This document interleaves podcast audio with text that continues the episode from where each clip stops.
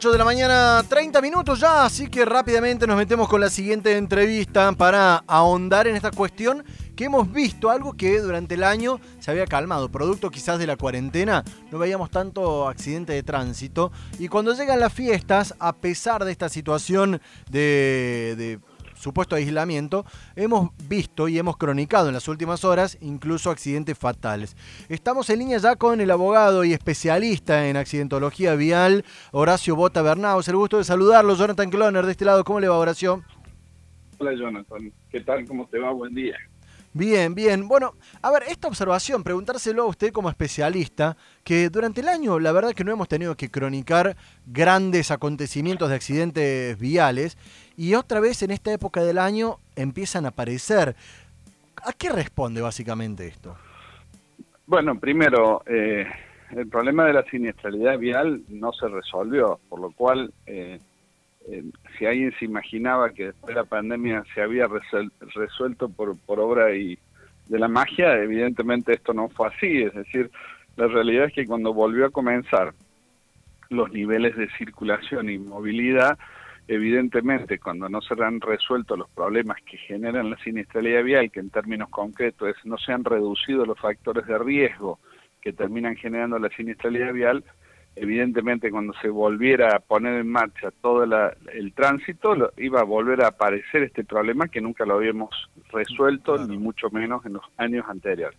Pero hubo un, hay un agravante de esta situación, que, también lo veníamos diciendo hace dos o tres meses, que la pandemia nos había generado, o había generado en líneas generales, este, había generado como un, relajamiento de los, de los hábitos seguros. Y y eso lo veníamos diciendo, veíamos que había poca circulación, pero no se respetaba el semáforo en rojo, había maniobras de riesgo, se había prescindido, se estacionaba en la ciudad de Córdoba y se sigue haciendo donde se me ocurre, es decir, se van generando las condiciones para que pueda haber riesgo que termine generando los siniestros viales. ¿Ese relajamiento es por la falta de control también?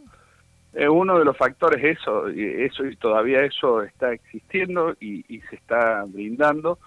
Eh, la sensación de que no hay control, la sensación de que puedo, no hace falta que vaya a una playa de estacionamiento, puedo estacionar en cualquier lugar. Me parece que eso es lo que está conspirando con contra la seguridad vial. Y, lamentablemente esto que veníamos anunciando se, se está eh, reflejando no solo en las estadísticas de, graves que hemos tenido en los últimos días, en, los últimos siete, ocho días hemos tenido muchos accidentes muy graves con resultados este, lamentables, sino que lo que nos está sorprendiendo es, por ejemplo, yo no recuerdo hace mucho tiempo que tuviéramos un accidente en donde murieran cuatro personas dentro de un solo vehículo y que no es un transporte público. Es decir, y, y empezamos a ver también eh, situaciones de riesgo que creíamos que ya estaban un poco asumidas, como es, por ejemplo, llevar más pasajeros que los que permite la capacidad del vehículo o no usar el cinturón en cuestiones tan básicas o eh, no tener en cuenta que cuando tenemos una lluvia intensa a lo mejor no es circular y si se circula bajar la velocidad al mínimo legal, es decir, lo que estamos viendo es como que eh, uno podría decir eh, ingenuamente, nos hemos olvidado de las reglas básicas de la circulación y eso se va a reflejar en la siniestralidad, lamentablemente, ¿no? Doctor, a ver, me quedo pensando en algunas cosas, hemos hablado en otra oportunidad y uno también como observador y como eh, protagonista en esto de conducir en las calles de Córdoba. ¿Cree que esto de que no se haya podido actualizar el carnet de conducir en todo el año también puede tener su, su efecto? Digo, es muy básica la, preparación necesaria para, para sacar un carnet en Argentina. ¿Puede llegar a tener que ver?